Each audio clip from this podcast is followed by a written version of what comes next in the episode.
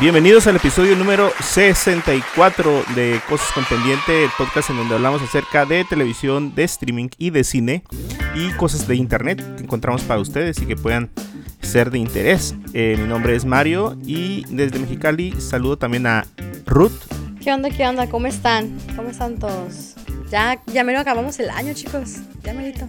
Ya mero, dos mesecitos. En breve. Así es. Y también a Edwin. Hola, ¿qué tal a todos? Eh, hola Mario, hola Ruth. Hola, Edwin. Eh, los que siguen por ahí el, el, el, eh, la página de Facebook se habrán dado cuenta que ayer fue un día histórico para nosotros. Porque Ya o sea, nos tratamos de juntar en eh, el primer aniversario y después pues COVID y así y, total que nunca dimos, nunca nos pudimos poner de acuerdo en un solo lugar y ayer fuimos todos a ver Eternals a la misma sala, a la misma hora y sin ponernos de acuerdo. Bueno, sin ponernos de acuerdo con los tres juntos para ir. Digo, yo fui con Edwin, pero eh, pues Ruth mágicamente apareció. Sí. Entonces, Sí, sin sí, querer nos sí. dimos cuenta que íbamos a ir a la misma. sí. Y, y no piensen mal, no es como que no invitamos a Ruth, ¿no? Pero no me invitaron. Ajá. Pero no la invitamos. Ajá. Eh, no, pero bueno, pues aprovechamos ahí para llevarnos nuestra camiseta oficial, no oficial. Y eh, pues nos tomamos una fotillo que colgamos ahí en, en el sitio. Eh, pues, si ustedes quieren ver quiénes son los que hablan, pues ahí está la foto. Sí, oye, para Entonces, que le pongan rostro Ajá, a las voces. Para que le pongan rostro a las voces. Ajá, entonces, pues sí. Ayer fuimos a ver Eternals, es una de las dos películas que vamos a hablar hoy. También vamos a hablar acerca de Doom. Pero antes de empezar, yo creo que vamos a hablar un poquito de lo que hemos visto en las últimas semanas. Eh, ¿Quién quiere empezar? Yo empiezo. Yo empiezo, Da- yo empiezo. damas primero, ¿no? Sí, sí. Este, estas, estos días, estas últimas semanas, la verdad sí he estado bastante ocupadita viendo cosas. Me acabé la última temporada de The Runaways en Disney.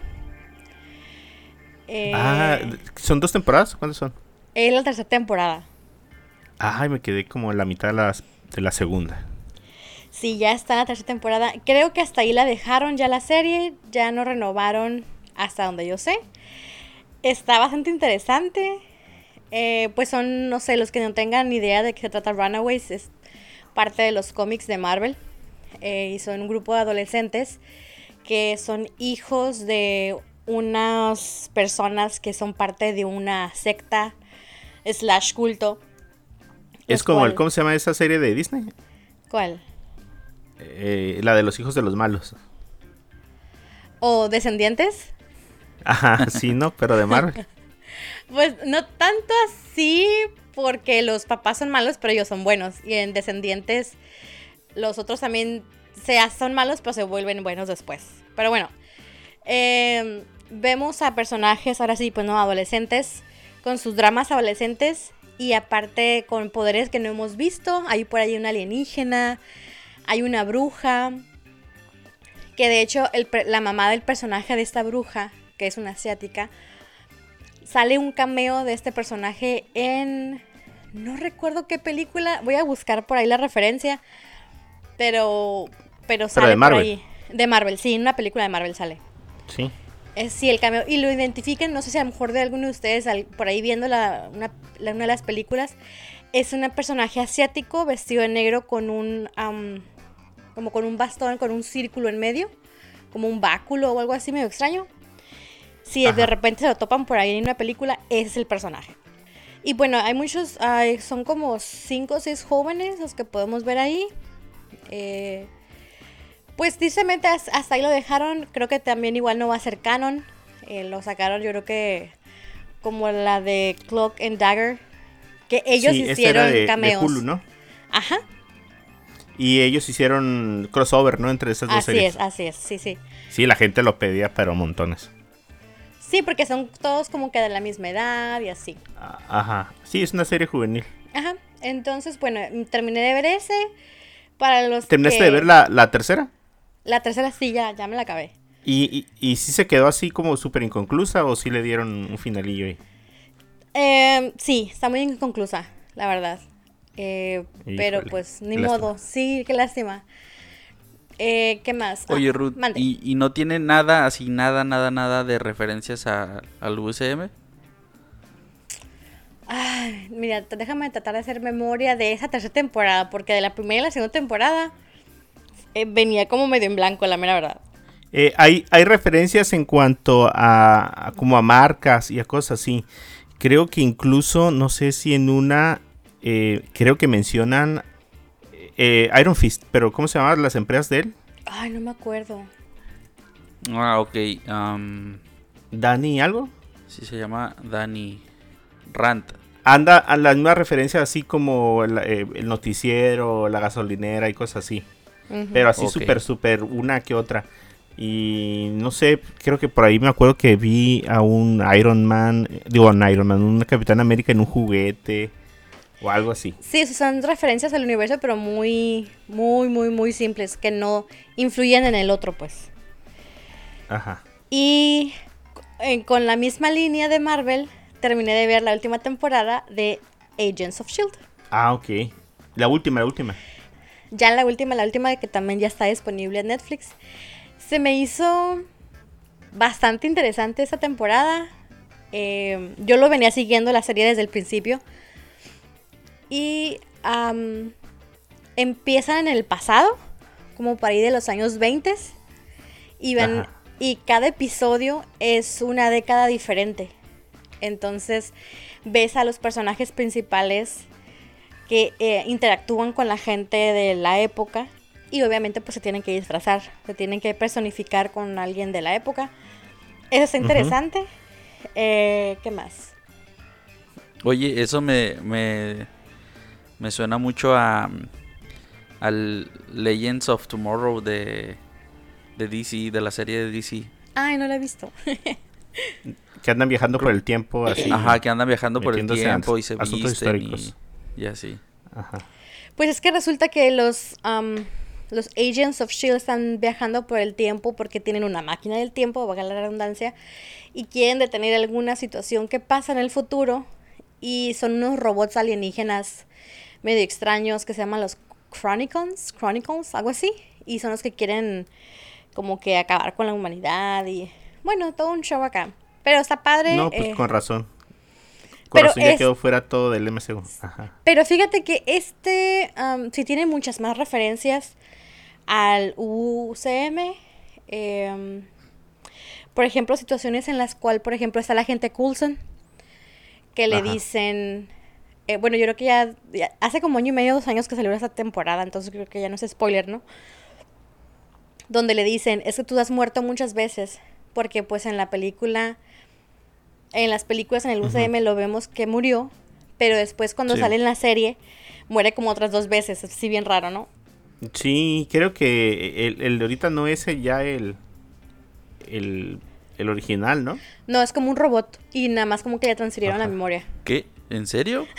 sí, sí, Sí, ya se, se, se pirateó bien noche. sí. Wow. Eh, ¿Qué más? Pues ahí hay referencias de los Inhumans o los Inhumanos. Ah, los Eh, inhumanos. ¿Qué más podemos tener referencia? Eh, al ¿Sí les tocó ver Inhumanos? Sí, No, no la miré. sí, muy mala. La serie. ¿Sí la vieron? Sí, Ay, sí la miré. está malísima. Sí, sí, sí, sí. Mala, mala. Por, por eso fueron y los enterraron al otro lado de la luna. Tan mala que estaba. Y sí. ah, ¿Qué más? Em, al final, como los últimos dos, tres episodios más o menos, em, te explican un poquito más de una máquina para viajar entre las re- realidades, entre las... ¿Qué son? Como las líneas temporales algo así. Es una máquina a menor escala, pero muy parecida a la que vimos en, en Endgame, Infinity War, donde los llevan así como a, Ok. a diferentes épocas. Pero esta es creada por uno de, los, de las inteligencias de los Agents of Shield, en este caso que sería. Agent Fitz. Y pues, no, pues, pues nada, o sea, varias referencias sí hay. Em, personalmente, esa yo creo que es de mis favoritas, la serie. Y honestamente a mí me gustaría ver, no, no todos, pero sí muchos de los personajes, o varios, que están en Agents of Shield. Me gustaría verlos en el UCM, aunque fuera así como como de lejitos, a lo mejor una serie, tipo que sale esta. um, um, ay, la que sale de. que fue la voz de Mulan. um, llama? eh, Ming-Na Wen. Ming-Na, ajá. Ella sale ahí como una de las agentes. Y Y creo al- que querían rescatar a Quake, ¿no? Para el UCM. por ahí se rumora, pero la verdad, a mí no se me hace la gran Ajá. cosa el personaje. Para mí. Mejor que me traigan Sí, a, pero pues a Peggy Carter. es como lo más emblemático, ¿no? Pues mira, preferiría que trajeran a Coulson de vuelta, así como que. Pues sí. Ah, mira el robot acá, no sé. Pero esta. Ajá, la verdad nunca murió. Ajá, no sé algo. Pero Ming-Na Wen, por ejemplo, ella sí me gustaría mucho que apareciera de repente en una serie tipo, ¿qué será? Hawkeye, tipo eh, Falcon, algo así. Eh, porque ella al final de la serie queda como maestra de la Academia de los Agentes de Shield. Entonces, pues por ahí podría aparecer, no sé, ¿no? Digo yo. Y hay un pequeño crossover que no lo veía venir y no lo identifiqué muy bien al principio, pero no sé si ustedes miraron ya la, la serie de um, Agent Carter. Eh, No, fíjate, pero ah, la No. tengo ahí en mi lista de pendientes. Ay, Sí, está buenísima. Y me duele tanto que ya la continuaron, pero bueno. Ah, ah, porque aparte dijeron que, no sé, pero a lo mejor porque como Agent- Agents of Shield dijeron que no iba a ser como canon, eh, con esta serie sí aseguraron que era canon, ¿no? Hace poquito. No, no sabía La de la gente Carter. Sí, ajá. Acá dijo, dijeron que sí, que ese sí era canon. Dije, Ah, pues con más razón, tenía ganas. Pues, ah, no, está muy padre. Y hay un personaje que es el compañero de misiones de Peggy Carter. Es el agente Susa. Y en la agente Susa, de repente aparece eh, aquí en Agents of Shield, como en el episodio que te gusta, 5 o 6 más o menos. Y como lo rescatan y se hace parte del equipo de Agents of Shield. Y me gustó. Me gustó eso, me gustaba el personaje. Eh, hacen referencia muy, muy clara de la gente Peggy Carter porque una del- de los personajes se disfraza de ella cuando están en la época. Y es precisamente Ajá. ahí cuando aparece la gente Susa. Y, pero está padre, está padre porque sí tiene bastantes referencias. Eh, como les digo, sí hay personajes que a mí me gustaría ver en el UCM en tiempo real. Por lo menos, pues esta a Ming-Na Wen, ella me encantaría. O Coulson, son los que yo así elegiría para ver. Ya, qué chilo. Y eso pues es lo que estuve viendo. Bueno, pues les comparto lo que yo estuve viendo. Yo estuve viendo eh, un par de series que ya les había comentado. Y la verdad las sigo recomendando un chorro. Estoy viendo dos series en Apple TV. Le estoy sacando jugo a la, a la membresía. Que, que la verdad sí, muy buenas cosas ahí. ¿eh? Aparte de eso. Sí. Les digo que he estado viendo también eh, Ted Lasso, pero me he estado enfocando en dos series que salen cada viernes. Una se llama Foundation y otra se llama Invasion. Eh, Foundation es, ya averigüé bien, ya me documenté bien. es- al parecer es como una serie de libros de Isaac Asimov, así se llama, ¿no? Asimov, el, El, ruso. el de las leyes de la robótica y eso. Sí, ajá, él tiene su propio como universo, universo donde sitúa sus novelas. Y Foundation es una serie de libros acerca de eso. Resulta ser que esta serie está eh, inspirada, bueno, es la serie de los libros. Y habla pues de un futuro donde existe una ciencia que se puede, que puede como prever el futuro en base a ciertos acontecimientos o estadísticas. Y esta super eh, civilización que está así bien poderosa ahorita, el imperio, como le llaman ahí, eh, él predice, un, el científico este predice que va a terminar y de ahí surge todos los eventos de la serie. Eh, como el imperio pues no cree que haya algo que pueda derrotarlos o, o- o cómo pueda caer el imperio. Y, y los libros están ambientados en toda esa travesía. O sea, de cómo el imperio cae, luego s- vuelve, eh, luego llega un salvador y así. Pero eh, la serie trata acerca de estos primeros eventos de esa serie de libros. Eh, ahorita van por el episodio número 7 de la primera temporada. y está muy buena. Invasion, por el otro lado, es una serie, así como el nombre pues nos sugiere, de la invasión. No sabemos si son extraterrestres. Van ahorita cuatro episodios. Y realmente no es que se haya visto explícitamente un extraterrestre. Ya hubo en el último episodio, ya hubo como un movimiento medio raro de algo que, que no parecía humano. Pero se trata de un eh, evento, así como extraterrestre, en diferentes tipos, en diferentes eh, lugares de la Tierra. Hay una situación con una japonesa que trabaja para la Agencia Espacial de Japón. Hay, unas, hay unos niños que, que venían eh, de trayecto en el camino escolar que también sufren eh, un accidente por ahí. Está una familia que se estaba desintegrando y en medio de esa discusión entre los eh, papá y la mamá eh, pasa todo este evento y quedan atrapados juntos. Entonces son varios eventos como que ahorita están diseminados en, en el mundo y no sé en qué momento vayan a converger, que es lo que supongo que va a pasar. Pero esta serie está súper recomendada. Van como 3-4 episodios en este momento eh, en Apple TV. Eh, también estuve viendo, pues yo soy súper fan de Masterchef.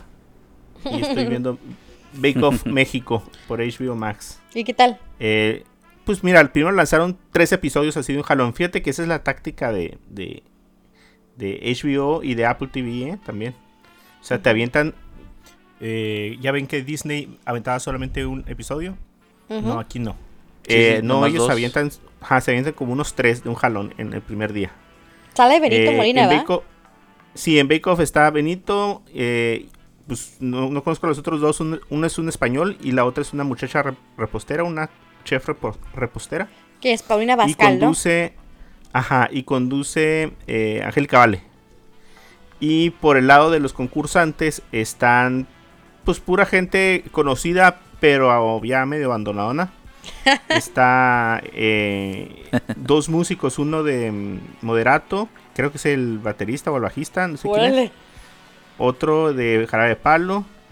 Eh, estaba Cositas, bueno, pues, para cuando yo la vi, pues estaba Cositas, está Yuri, está Omar Fierro, está, ¿cómo se llama esta?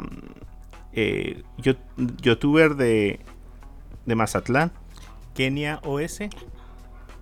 Kenia OS. ¿Cómo se llama? Ajá. Eh, y Lorena Herrera está también. Lorena Herrera, sí, reconocible porque eh, está muy delgada, está muy delgada.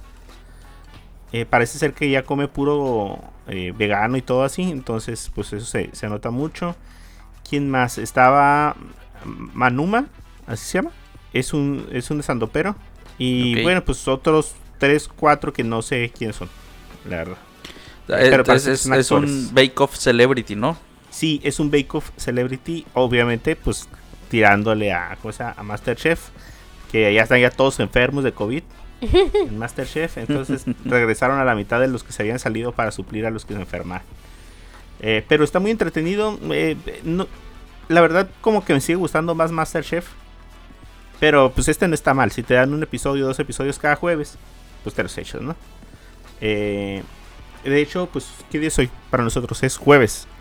Ya tuvieron que haber salido otros dos. y el Mario, bueno, ya me voy porque voy a ver Bake Off. Sí, terminando aquí me voy a ver Bake Off. Y por último estoy viendo la segunda temporada de Lock and Key. Ay, la acabo de terminar. ¿Se acuerdan? Sí, Sí, sí. Hace Hablamos, ¿no? El, podcast pasado de, ella. Sí, Lock and Key es una serie eh, que platica la historia de una familia que es de cierta forma uh, protectores de un conjunto de llaves mágicas eh, que vienen heredando pues del papá.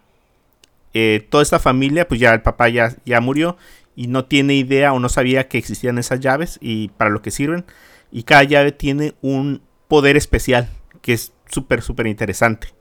Alguna llave sirve para, no sé, para entrar en la mente, otra sirve para, eh, no sé, para reparar cosas, otra sirve para qué, para sanar. Sí, también está otra llave para, para cambiar de forma también donde abres una puerta y te lleva a otro lugar. Ajá, y te transporta a, cualquier otra puerta que tú ya conozcas. O sea, eh, eh, pero obviamente pues estas llaves son perseguidas por el, villano de la serie, ¿no? Por el y mal. es está ajá, por el mal. Eh, y sin dar más spoilers, pues ahorita está la segunda temporada. Que buena, la ¿eh? primera se me hizo muy buena, ajá, pero la segunda yo creo que voy como en el tercero. Ok. Eh, ¿Tú ya la viste toda, Ruth? ya Entonces, ¿sí hace está- rato, sí está buena? como a las, ¿qué será? A las 3 de la tarde me eché el último episodio. Sí. Ah, pues mira, calentito. Ujú. Y pues súper buena. Entonces, para que, eh, para que la vean, eh, la verdad yo tuve que ver otra vez Ruth, un, un resumen de la primera temporada. Creo que pasaron dos años. Sí, Sí, bastante. pasó un chorro. Sí, o sea, y luego es una serie medio compleja. Bastante, sí, o sea, sí, también sí. el acordarte para qué era cada llave, quién, quién la quería, dónde quedaron las llaves. No, y en esta ocasión empiezan a salir muchas más llaves. Sí, y luego eh, una de las llaves precisamente es una llave que cambia la apariencia. Entonces, Sí. ah, te quieres acordar quién se quedó con qué apariencia y quién es el que está ahora viéndose de esta forma, pero quién es realmente. Entonces, eso me confundió. Tuve que ver un resumen, pero la verdad sí, sí está bien buena. Y está basada en un libro, ¿no? Según yo. De hecho, está basado en un cómic. Eh, Locke es el apellido de la familia que pues hace juego con el con este estas palabras de, de candados y llaves, ¿no? Eh, Sí. La protagonista es precisamente la, la muchachita que salió en, Coda. en Coda, ajá. Es Emilia Jones. Que no me acordaba, fíjate. O sea, vi Coda y no me acordé. O sea, de veras pasó mucho tiempo entre la primera temporada y la película de Coda que no la recordé. Ah, aparte se ven bien más grandes, ¿no? Y eso que no se supone Sí, que sí. pasó mucho en la serie. Ajá. pero pues sí. no, no puedes evitar que, que ya se les note lo más grande. Y pues eso fue lo que vi yo de mi parte. ¿Tú, Edwin, qué Órale. viste? Eh, pues yo miré una película que resulta ser, bueno, una película de Netflix que resulta ser una secuela y precuela al mismo tiempo de otra película de Netflix que curiosamente salió hace que será un par de meses. Eh, esta película es Ejército de Ladrones, que viene a ser la secuela de Ejército de los Muertos. Esta película en la que un grupo de personas intentan abrir una caja fuerte en Las Vegas. Y Las Vegas está repleta de zombies, no sé si se acuerdan de esa película. Sí, sí, sí. Sí. Ah, pues entonces, eh, Ejército de Ladrones es una película que salió hace, ¿qué será? Una semana, yo creo. Dos semanas. Ajá. eh, que se llama, bueno, Ejército de Ladrones, eh, que es protagonizada por, o más bien, esta película ahonda más en la vida de Ludwig Dieter. No sé si se acuerdan de este personaje, que era el, el como el experto en, en abrir cajas fuertes, Sí. que fue el que abrió la caja de, de Las Vegas. Eh, pues nos, nos habla sobre como... No, no, como, no como una historia de origen, sino como que lo que vivió antes de, de llegar a Las Vegas. Eh, eh, a mí yo la verdad no he visto Ejército de Zombies. Eh, miré ahí unos resúmenes y, y los trailers. Pero no sé por qué no, no la vi. Simplemente como que no. O sea, zombies, eh, ladrones, como que no, no me cuadraba ahí.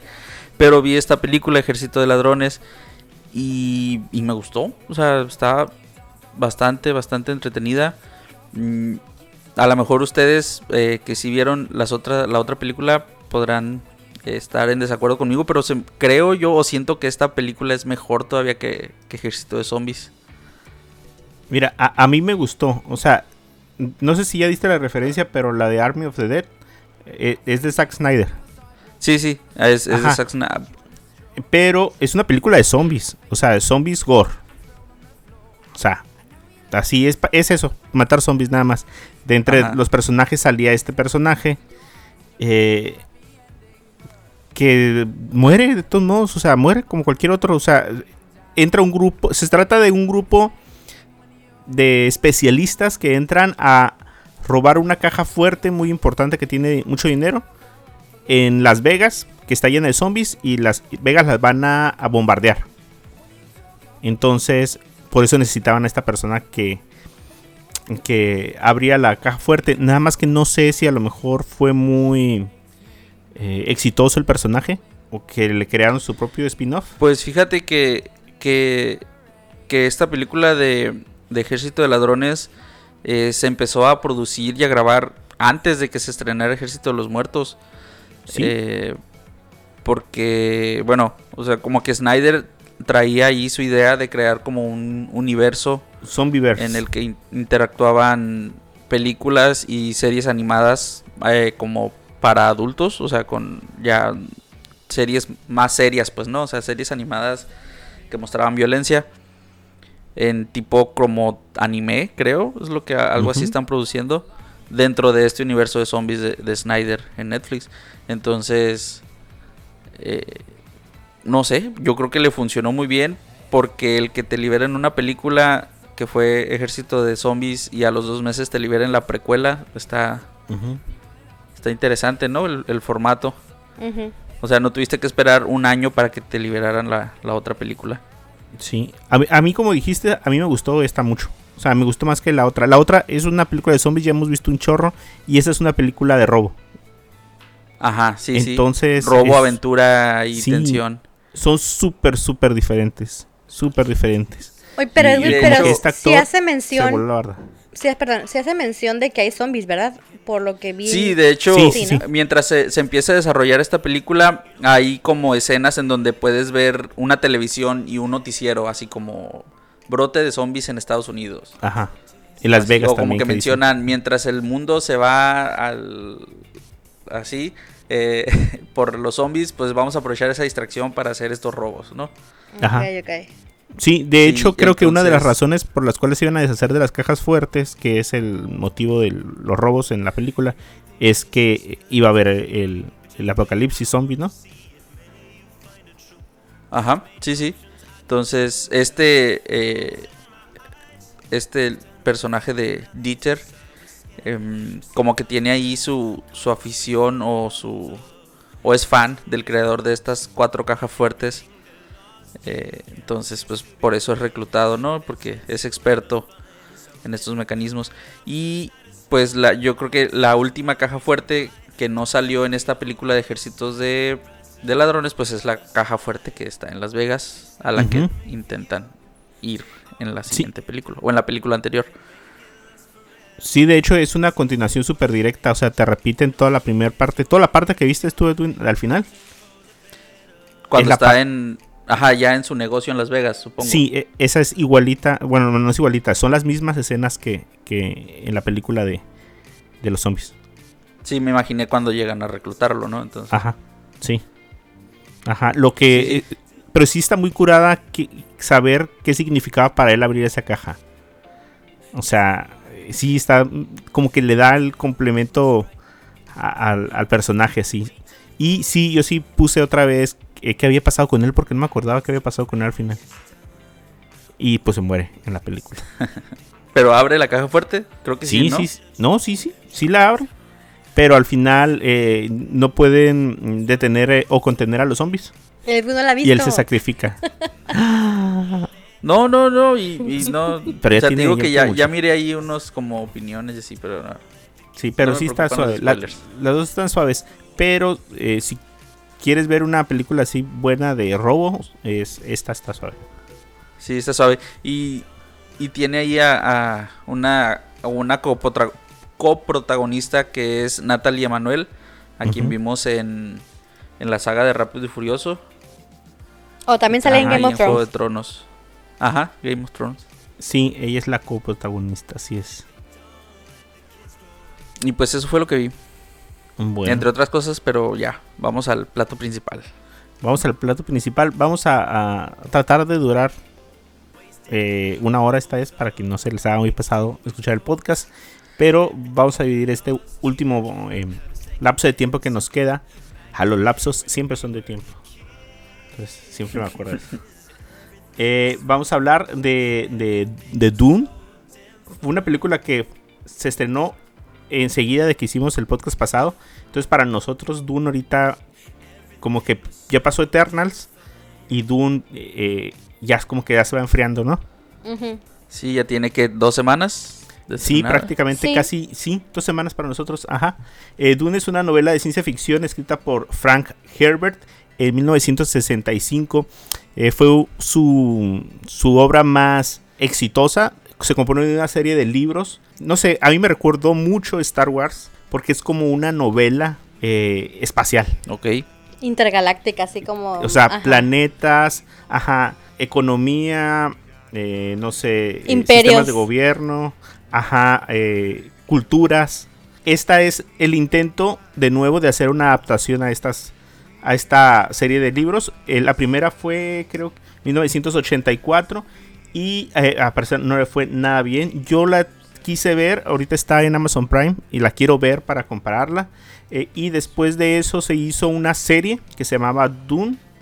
Y después se hizo eh, un, otra serie para complementarla años después, que era secuela de, de esta serie que se había hecho. Entonces Ok. eh, no le ha ido muy bien ni en series ni en películas. Sin embargo, desde que vimos los avances ya hace bastante tiempo de esta película, nos pudimos dar cuenta que visualmente era muy superior a las demás. Está protagonizada por, a ver, ayúdenme a, a pronunciarlo. Timothy, Timothy.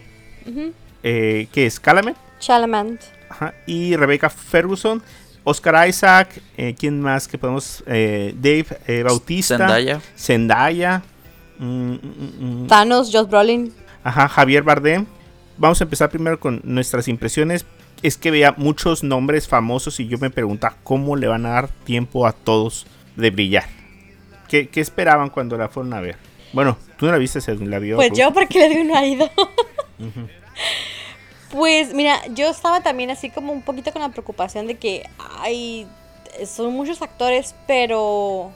Porque normalmente no está uno acostumbrado a ver tanto nombre importante en una misma película. Ya sé, ¿no? Es- oye, esta, estas dos películas, Eternal, sí. Y Dune tienen lo mismo, ¿no? Sí, pues es que apenas uno los ha- se ha, ha visto ese tipo de cosas como en- precisamente como en Avengers. Eh, entonces, no tenía conocimiento, o sea, nunca he leído el libro, entonces no tenía realmente idea de cómo era la historia ni nada de eso. Pero yo realmente, a pesar de que había visto no muy, muy buenas críticas con respecto a, las anteriores, no a esta todavía, sino que decían que no habían hecho buen trabajo, que a ver cómo le iban a esta. Realmente yo dije, voy a verla en el cine porque creo que la fotografía este, vale la pena verse en la pantalla grande, así como porque están muy espectaculares, están muy bonitos y sientes, están, creo yo que están tomadas como, están hechas de una manera que te sientes casi casi adentro, aunque no sea una pantalla IMAX. Pero están muy bien, muy bien hechas. Eh, igual como tú mencionas, Mario, a mí se me hizo que me recordaba bastante a las, a las películas de Star Wars. Había mucho desierto, muchos lugares muy amplios, pero me gustó. Sientes, creo yo, que te deja como a medias ese, este saborcito como de que, ah, me faltó más. Pero es por lo mismo, ¿no? Porque eh, van a ser varias películas. Desde el inicio te dice parte 1. Y de hecho, en la semana pasada, o no recuerdo si fue esa la semana pasada, ya se confirmó que ya están sobre la segunda parte de la película, pues. Sí, de hecho, fíjate que yo cuando la vi, bueno, cuando empezó el- la película y que decía que era el primer acto, dije, ah, no sabía. O sea, no sabía que ya, pues, me imaginaba que, que no era una historia que se iba a poder contar en pocos, eh, en pocos minutos, eh, pero no sé, eso de advertirte que es la primera parte. eh, Fue como para prepararte y decir, eh, esto no es todo. O sea, cuando saca la película, no sientas que ya es lo, Ajá, sí, sí, que sí. aquí se quedó. Ajá. Entonces, pero no pude evitar sentirme así al final de la película. O sea, que fue una parte, que fue la introducción, que apenas si le rascamos a la, a, a la historia. Órale, tanto así. Sí, Ah, sí, yo- sí. Ese fue mi sentir. No, igual, igual. Ok, la película está mm, eh, dirigida por Denis Villeneuve y escrita por Eric Roth. Eh, él es conocido por dirigir cintas como eh, Prisioneros, Sicario, La Llegada. La Llegada con esta, con Amy Adams. con Amy, Amy Adams y eh, Blade Runner eh, 2049 y pues ahora Doom. No sé si ustedes ya vieron La Llegada, Sí. Sí. Película. pero su estilo de película, o sea, ahí está marcado. O sea, eh, los planos gigantes Sí, ajá. de las estructuras eh, que involucran la película O sea, están bien marcadas. Muchos de los sets fueron construidos realmente. No se hizo mucho eh, el CGI. De igual forma, el desierto, Arrakis, que es uno de los Ajá. planetas eh, que compone este universo, mm, pues es, es realmente grabado en, en los desiertos de Jordania, donde trabajaron muchos meses bajo el sol.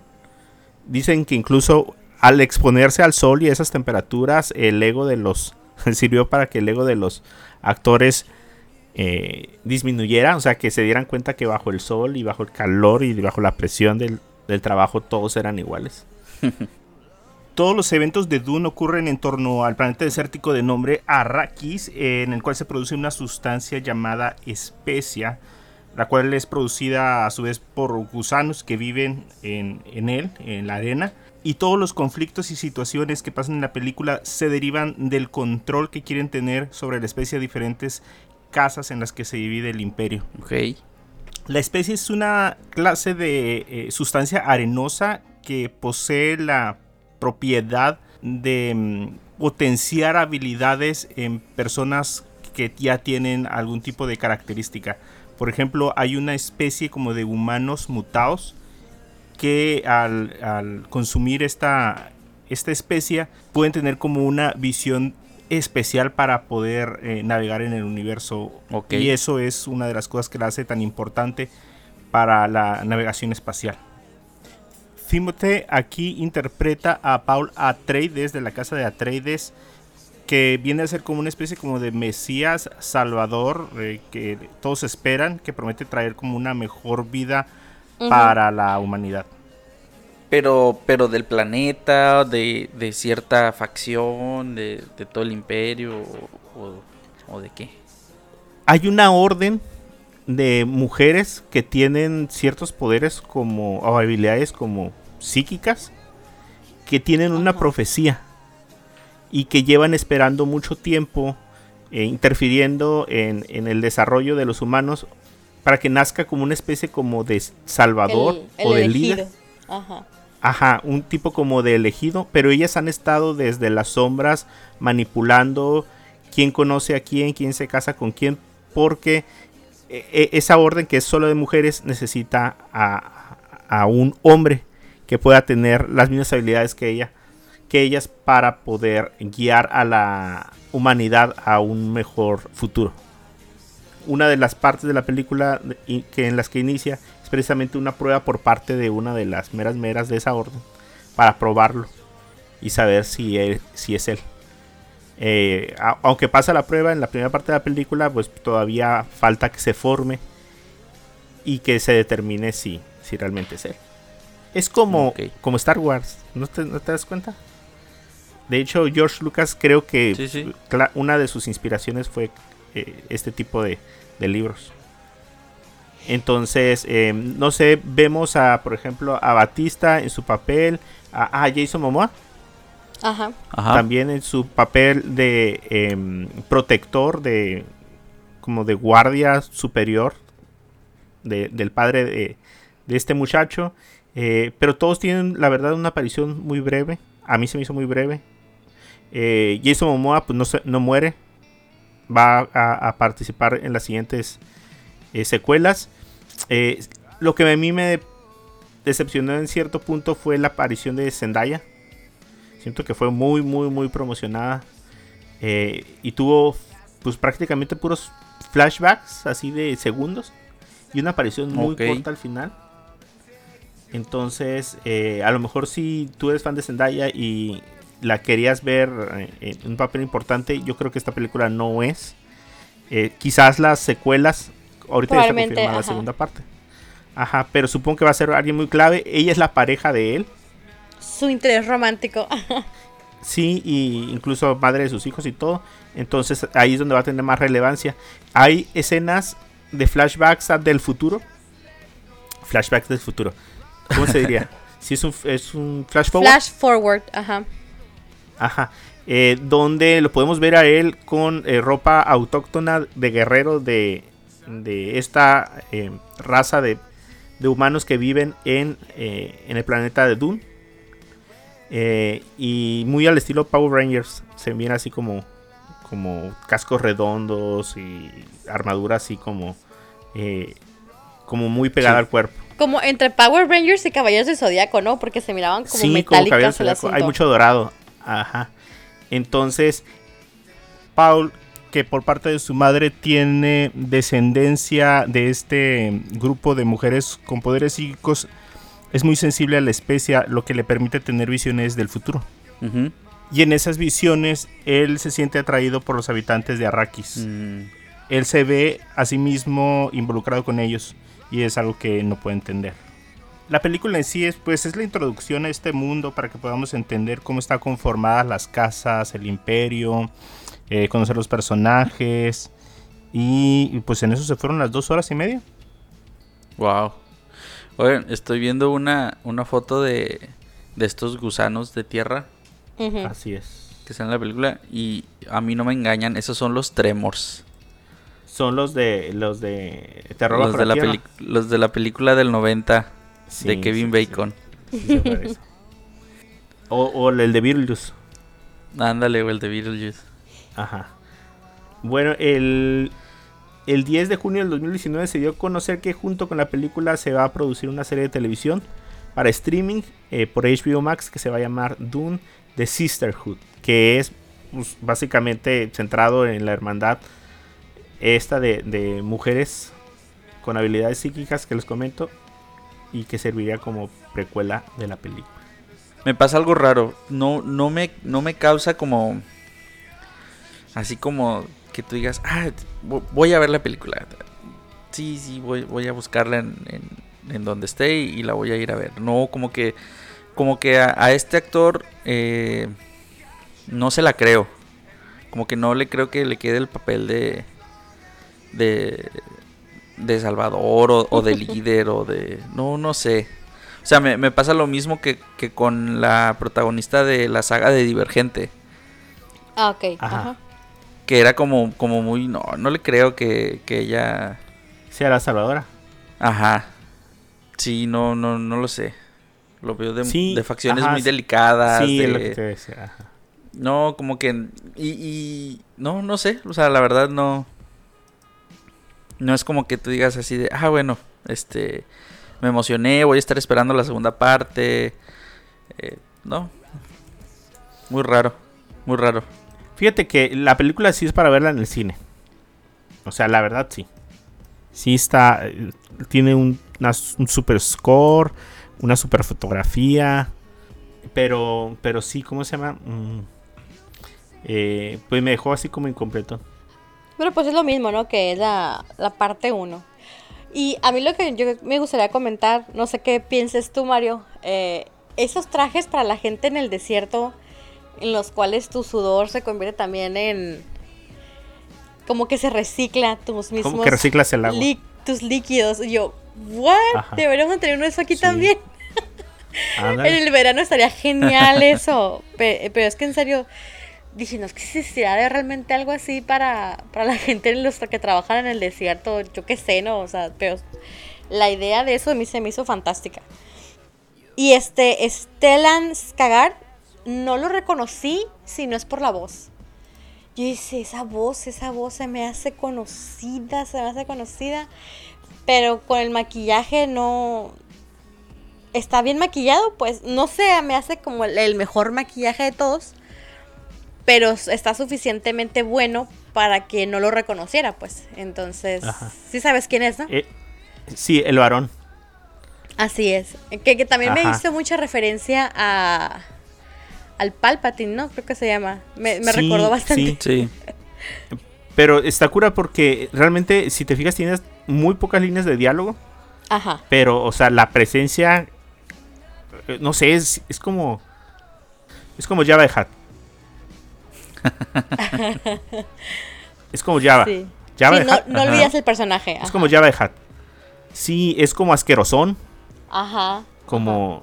Que. Ajá, como. No, no sé. Como nasty, así como. Que como Sí, que sí. causa repulsión.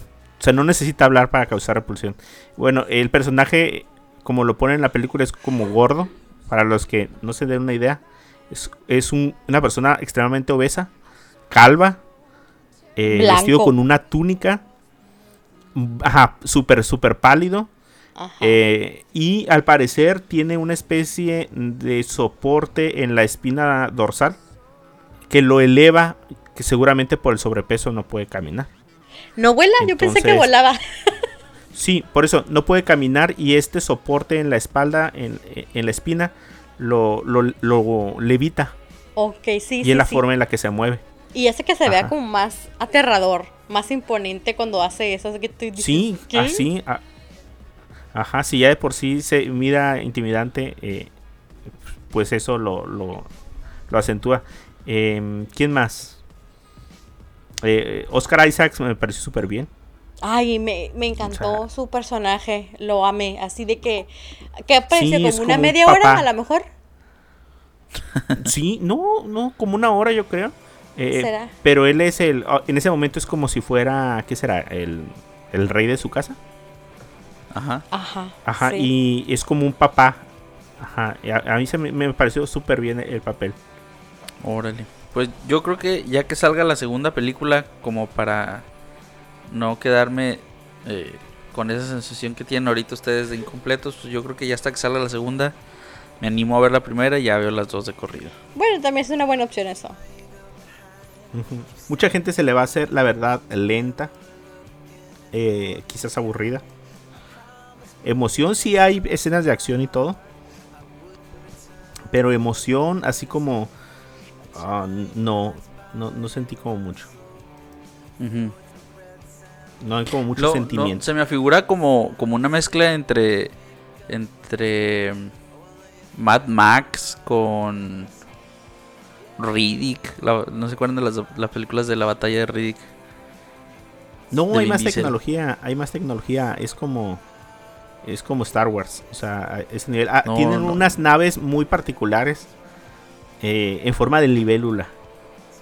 Ah, están muy se- padres se, hizo, ajá, se me hizo muy curada, ajá, o sea, prácticamente, o sea, estiran sus alas y las agitan como si fuera, como si fueran helicópteros, ¿no? Pero los, sí, las como si fueran hélices son diferentes, se mueven diferentes. Está Ajá. muy padre esa. Sí, e- está muy padres.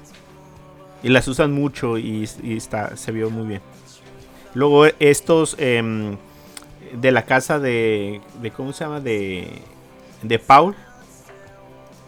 De la casa de eh, Atreides. Eh, son guerreros que no usan armas. No sé si te fijaste, Ruth, pero no usan pistolas. Usan espadas. Ajá, sí, sí, sí. Ah, Y, y lo que tienen ellos para protegerse es una especie como de escudo que los cubre todos. Pero igual el escudo tiene su límite, ¿no? Sí, tiene una, ajá, tiene una resistencia limitada, pero es con lo que se defienden. Y me dio Ajá. curada eso, que no, no hubo, o sea, a pesar de que eh, estás en el espacio y creo, creo, creo a recordar de lo que he estado leyendo acerca de Doom, es que hubo un momento en donde la tecnología se reveló. Entonces el uso de robots, androides o inteligencia em, artificial está como como limitado porque hay naves hay lo que quieras. O sea se están transportando entre planetas o sea hay tecnología. Pero el uso de robots como al servicio de la guerra o de la gente está limitado.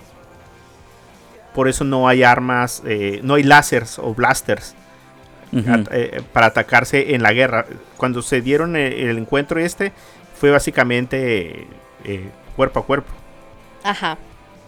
E incluso ah, hay una raza, no sé si te diste cuenta tú, Ruth, eh, hay un como un general que tiene el personaje de Oscar Isaac. Eh, es como un gordito, bajito.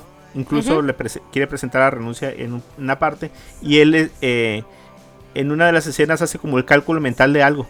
Pero se le van como los ojos para atrás. Sí, creo que No sé sí. si te acuerdas.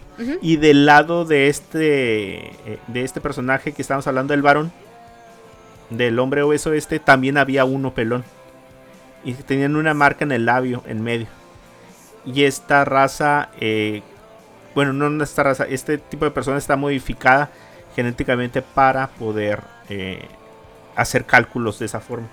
O sea, como que cada quien tiene su mano derecha una persona que puede hacer ese tipo de cosas. Precisamente porque la tecnología está limitada eh, eh, en, en algunos sentidos por eh, los antecedentes que tuvieron con ella. Sería muy interesante poder leer los libros, la verdad. Yo le traigo muchas ganas a la serie. Sí me gustaría comparar eh, los actores que se pusieron en, en- en las versiones y ver cómo manejaron lo de la, la historia. Si ustedes la quieren ver, Dune está en Amazon Prime, la versión de 1984. Pero la, la versión, la, la, la viejita. Y, y la otra, si ustedes tuvieran una VPN, la pudieran ver en HBO Max. Porque sí la sacaron el mismo día de- del estreno en cine. Sí, pero solo en los Uniteds. Ajá, pero no sé cómo está ahí el show. Creo que la ponen como un mes y luego la quitan. ¿Quién sabe? Ajá, creo No que sí. La, la quitan un mes, después la comercializan, DVDs, todo lo que quieras. Y después la van a volver a poner. Entonces, si ustedes tienen ahí HBO Max, ya lo pagan. Y aparte tienen un DNS, pues pueden, eh, pueden aprovechar antes de que la quiten. Oye, pero en Netflix también hay un Dune. Sí, Sí, no sé, yo los chequé con el, Sí. con el otro. sí, sí, con el también de- ¿cómo está. se llama? Es una de 1984. Ah, Ah, sí, pues, a lo- fíjate. ¿Esa es esa? Ujú. Yo lo chequé con usewatch.com y ahí me lo marcó en, en Amazon Prime. Eh, ¿Ustedes qué creen? ¿Ustedes qué opinan? Así, paréntesis. eh, ¿Ver películas por VPN es legal o no es legal? Mm, Todos bien callados. Pues es que mira, si pagas por la VPN... Y estás pagando el servicio también del streaming. ajá, estás pagando también el streaming. Pues... Pues sí, ¿no? Yo creo que más bien no pudiera considerarse ilegal. Pues mucha gente dice que viaja y viaja. Por ejemplo, si yo soy de Estados Unidos y quiero viajar a otro país y quiero ver mi contenido, pues podría usar una VPN, ¿no? Sí. Pues sí, pues no sé. La conciencia de cada quien. Bueno, eh, pasamos rápido, rápidamente a Eternals. Eternals.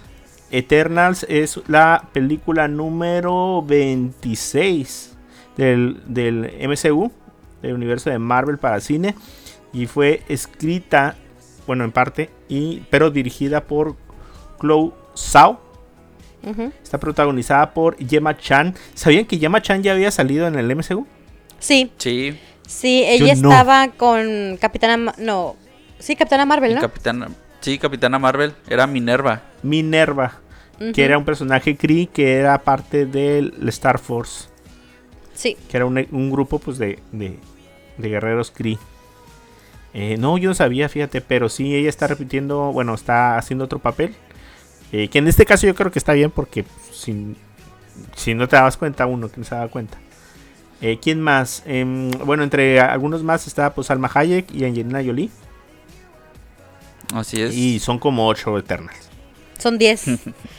Ajá, así como sinopsis, eh, después de, el- del blip de Avengers Endgame, eh, los Eternals, eh, que son una raza, una raza de... mm, vamos a decirlo que es una raza, porque no podemos decir que son humanos. ¿Vamos a hablar con spoilers? pues sí, ¿no? Mm, sí. Sí. A ver, Bueno, spoiler según- alert. Spoiler alert, spoiler alert. Spoiler, spoiler. Mírala en el cine, mírala en el cine. ok, eh, bueno, los. Los, ¿cómo se llama? Los celestiales, estos seres que hemos, hemos podido ya ver un poquito de ellos en algunas de las películas de Marvel. Son esos seres eh, gigantescos que están desde la creación del universo. Crearon eh, eh, dos razas prácticamente. crearon los deviantes, que fue como la primera versión de, de estos pues, soldados o sirvientes. Y después crearon a los eternos, que es la versión ya perfeccionada de, de, de la intención esta de tener como soldados a su servicio. Resulta ser que los deviantes fueron enviados a la Tierra y estaban acabando con la población de la Tierra. Y los eternos fueron enviados, según en, en la película, 7000 años atrás para acabar con los deviantes. Su misión era proteger a los humanos de los deviantes. Acabaron con los deviantes y quedaron prácticamente en la Tierra. esperando a que se les dijera cuándo volver a casa. Aquí es cuando empieza la película. Eh, según explica y explicaban en los trailers y desde el principio, pues ellos nunca intervinieron en nada, ni en lo de los Vengadores ni lo de Thanos, precisamente porque ellos tenían órdenes de solo actuar en el caso que un deviante apareciera. Eh, ahora, después del chasquido, pues resulta ser que pues ya empezaron a aparecer más, eh, más deviantes. Y precisamente de eso se trata la película. O sea, de este grupo de, de humanos que, bueno, de, de seres que vivían entre nosotros con poderes súper, súper, súper especiales. ¿Cuál fue su, su eterno favorito? Hmm, Creo que. yo mm, ay, Híjole. ¿cómo se llamaba esta chica? Déjame. Te lo busco bien para no equivocarme con el nombre. Ah, ah, ah. mm, yo creo que estoy entre Bueno, agarren dos para que no se peleen. Para que no dividan su corazón entre dos. híjole. Híjole, híjole. Ok, el mío sería Macari, que era la de la veloz. Y Druid, Ajá. el de la mente. Serían mis favoritos. Fíjate que Lauren Rickloff, que es la actriz que, eh, que hizo a Macari, Sí, es sorda. ¿Sorda? Sí, ella sale en The sí. Walking Dead. Sí, no, yo no la conocía, fíjate. Pero me parece súper bien su papel, súper alivianada. O sea, transmite una. Una. eh, como. Carisma. Jovialidad. Ajá, Sí. sí, bien. Bien pegajosa. De mis favoritos sería Gilgamesh y. ah, y pues el personaje de, de, de Angelina Jolie, Tena. Sí. Sí. Ah, fíjate que yo me, yo me quedo con la parejita. Con Cersei e Icaris. Y Caris. La, la película gira en torno a de todos los celestiales, digo, de todos los eternos, a dos, Cersei e Icaris. Cersei tiene un poder como de transformación de elementos, ¿no? De la materia. Puede convertir De- un, la materia ajá, viva. puede convertir un elemento a otro, no sé, de tierra a polvo, de tierra a agua. eh, tiene una conexión con los elementos. Y Sí. por el otro lado, Icaris es Superman. Es Sí, literal. Superman, ¿no? Ajá, eh, puede volar, tiene super fuerza, tiene, eh, puede sacar eh, rayos de los ojos. eh, o sea, yo creo que es el más poderoso de todos. Esto, esto me recuerda a The Voice. Así como de que. Ándale. Sí, sí. Ajá. eh, Pero, pero no es el más poderoso de todos. Pero como que que sí, sí, tiene ¿no? ventaja. Por volar y por sus rayos láser. ¿qui- ¿quién, ¿Quién puede ser más poderoso que él? Mm, Pues es que ellos mismos lo mencionaban como que era el más fuerte, ¿no? Porque inclusive decían, ah, ni siquiera Icaris pudo derrotar al, al deviante. Sí, ajá, y todos se le quedan viendo así como que, ¿cómo que no pudo? Es que, es que no, mira, es que no los enfrentan, creo, pero según, según yo, Gilgamesh era el más fuerte de todos. Pero, pues tenía la desventaja de, de que no volaba. Sí, que, no, ajá. que no Sí, tenía. sí. Bueno, de rayos fuerza, láser. fuerza, fuerza, fuerza, probablemente sí sea Gilgamesh. Sí, Pero en ventajas, pues sí, Ikari se lleva sí, la ventaja. sí, por la, agilidad. Eh, ¿O quién dijo a alguien que estaba más joven? No me acuerdo. Que había una referencia. Eh, por el otro lado tenemos a líder de los Eternos, que es ni más ni menos que Salma Hayek. En Ajak. papel de Ayak. Este papel, al parecer, eh, originalmente era un hombre y lo convirtieron en mujer. Eh, su poder especial es eh, la sanación. Pero, ¿fue el papel que ustedes esperaban por parte de Salma Hayek?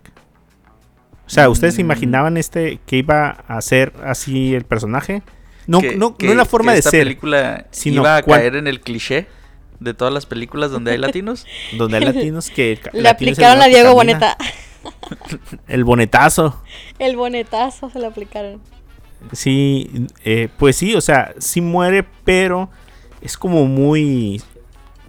Como muy. eh, ¿Cómo, cómo dirá? Como muy propia, ¿no? Se me hizo Como que se nota que es la que tiene más. Sí, como que es la que tiene más años, como la más sabia, todo calmado. Es, que, en, por ejemplo, en los cómics el personaje de Ajak es considerado como el padre de los eternos. Pero pues ahora es como la madre de los eternos. ¿no? Bueno, con razón Ajá. está tan Porque maternal. también es, es la que tiene como la conexión con, Los celestiales. con el celestial. Ajá. Pues bueno, a mí se me hicieron muy interesantes todos los personajes, ¿eh? O sea, tanto lo que fuera Kingo, que sería el, el hindú, súper comiquísimo. Ah, sí. Muy bueno. Este, Sprite, que tiene nombre de bebida. Sprite. Eh, sí. Se me hizo también muy, muy conmovedor al final cuando ella dice Sí, que, que- ella quería crecer, pues, y era un eterno, era Peter Pan, un eterno jovencito. Ah, así es. Y Sí, oigan, un un dato curioso aquí antes de continuar. Eh, Thanos, que fue el villano prácticamente de, de toda esta saga del infinito, es originalmente hijo de unos eternos. Entonces es por eso que su fuerza y su... y que es tan imponente. Pero Thanos tiene o poseía como un gen recesivo de un feo. deviante. Entonces fue por lo que su aspecto es diferente a los demás eternos. Y pues que, que mientras iba creciendo, pues el gen deviante iba ahí cobrando más fuerza. Ok. Por eso no tiene forma humanoide. Así es. Bueno, más humana, ¿no? Porque humanoide sí tiene dos pies y dos brazos. Sí, sí. Bueno, una de las cosas que, que ha traído mucha controversia en los últimos días es el rating que ha- con el que ha salido principalmente en Rotten Tomatoes.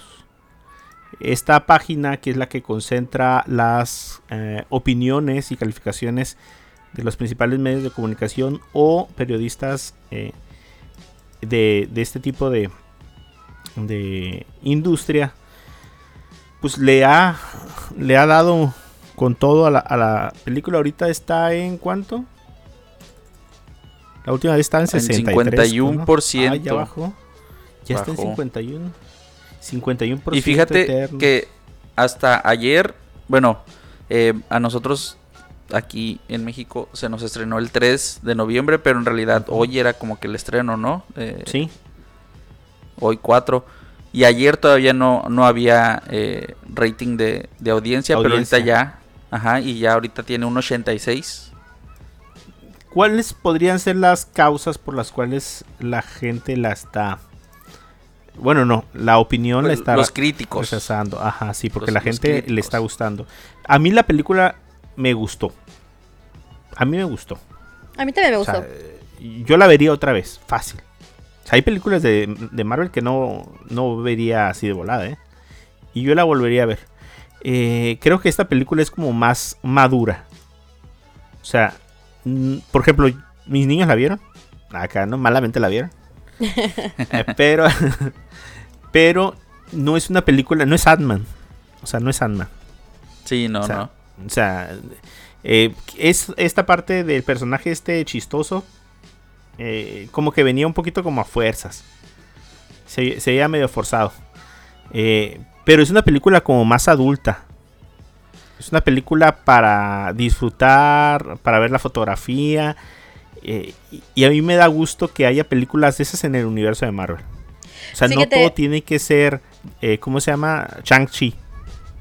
Fíjate que precisamente hoy estaba estaba viendo eh, al Strip Marvel, a Daniel Aji, hablando sobre la película y menciona esta característica de esta película en específico, ¿no? De que es como muy diferente a todas las demás. Dice, y lo menciona él, que esta es una película, es como la primera película de autor de las películas de Marvel dentro del MCU.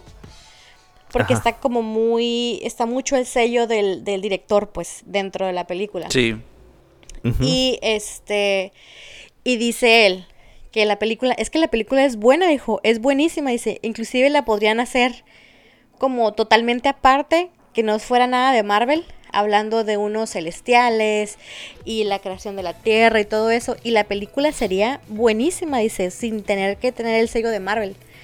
Así lo, lo visualiza. Y sí es cierto, o sea, si tú ves una película que te habla de, pues, de estos robots alienígenas y todo esto, sus poderes, sin ser Marvel, igual también sería muy buena película. Sí, claro. De hecho, está a la par de qué película la pusieron? La de Thor, ¿no? Ah, la de Ragnarok. Dijeron que era peor que Ragnarok. No, pero Ragnarok tiene 93%. No, de, de Dark World. ¿The Dark World? Ajá, que es la segunda, ¿no? Sí, Sí. la segunda es la que, la, la- según los expertos, la más mala. Pero, eh, pero no, la película no es mala. No, para nada. No, no, o sea, no es a lo que estamos acostumbrados, Claro. pero aún así, yo creo que, eh, mira, Ragnarok no me gustó. Porque, no, porque es mucha chistosa. O sea, es mucha chistosa. Ujú. O sea, yo no estoy impuesto o, a que las películas sean tan chistosas. A mí me das como más acción, más ciencia ficción, eh, con su dosis de drama y, y bien. Ajá. Pero a mí a ver Thor haciendo chistosadas, eh, no, no me cuadra. Y por el otro lado, la, esta de Eternos es una película muy seria. Con mucho drama. Con mucho desarrollo de personaje, con mucha fotografía. Y es lo que la gente no le está gustando. Bueno, los expertos no les está gustando. Entonces nada más son películas diferentes. Sí, claro. Pero pues las dos se aprecian igual. A mí, a mí sí me suena como película de Marvel. O sea, no necesito el Capitán América para que salga ahí. Claro, Nomás con que lo mencionaran. Con que lo mencionen. Ajá. es otra parte de la historia, pues, o sea, todas las historias son diferentes y, o sea, no, no es lo mismo una película de Shang-Chi que una película de Black Widow, o sea, son, se sienten muy diferentes, pues igual estas son los Eternals y su, su origen es diferente a todos los demás. Sí, a, a mejor su- el estilo de las películas de Eternal eh, o de los Eternos eh, es este, pues. Es este. eh, y así va a ser la segunda. Yo no esperaría que la segunda película la parchen, pues. O sea, no, no encuentro nada que parchar. No necesitas otro director para que venga y que corrija la primera. Claro. O que le corrija el tono a la primera. Ajá. Yo esperaría que la segunda fuera igual.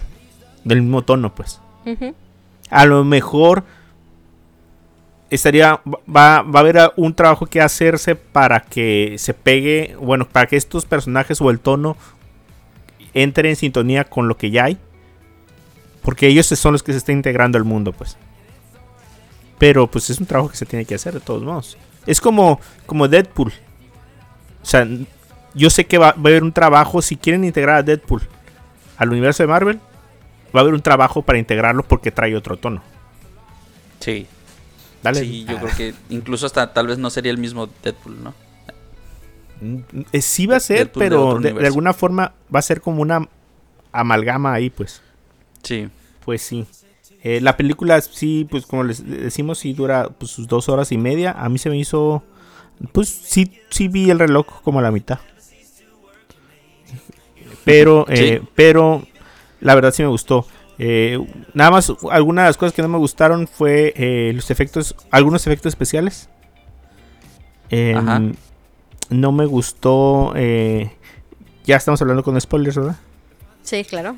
Sí, sí, sí, sí. Eh, no me gustaron las dos escenas post créditos, los efectos especiales. Ok, Eh, ok. Fue muy arriesgado poner a un celestial enfrente del planeta. O sea, Se- ¿va, a haber, va, va a haber repercusiones en eso? O sea, lo vamos a ver en alguna. O sea, se puso un, un gigante enfrente del planeta. Ok, ok, sea, ya te entendí. ya hay- te- Bueno, fíjate que yo en el momento, bueno, no sé, a lo mejor no es a lo que te refieres, pero yo en el momento sentí como que, ok, un celestial, o sea, la pura cabeza del celestial es tal vez más grande que el planeta Tierra. O sea, ahí todo debió de haberse destruido, o sea, como, no sé, o sea, inundaciones, terremotos, todo lo que quieras. Bueno, es que a lo mejor no es de la todavía materia cuando que estaba creemos. cuando estaba emergiendo el, el celestial de la tierra o sea por qué no no no mostraron un poco más de de destrucción natural pues o sea como o sea eso hubiera generado tsunamis eso hubiera generado eh, Ah, es que estaba convenientemente en un área acá que no hay nadie.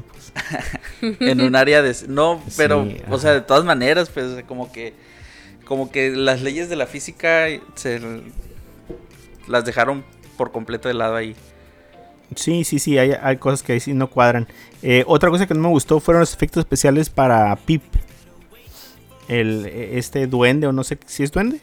Ay, sí. que sí, sí, los de la en la escena postcréditos. Malísimo súper estuvo feo. eso. sí Sí, sí, sí, sí, sí. Hubieran mejor sacado un, un, eh, un puppet, ¿cómo se llama? Un- una marioneta. Porque, híjole, Órale. quedó bien feo. Ajá. O un holograma tipo. Miss Minutes, no sé, algo así. con menos esfuerzo. Sí. Oigan, a propósito, antes de que se me olvide. Eh, ¿No creen que este actor que hace a, a Drug, Ajá. ¿sí ¿se acuerdan? Ajá. Que puede eh, manipular mente, ¿no se Sí. parece a Ezra Miller? Sí, un chorro. ¿Se te hace? Eh, Flash, sí, claro.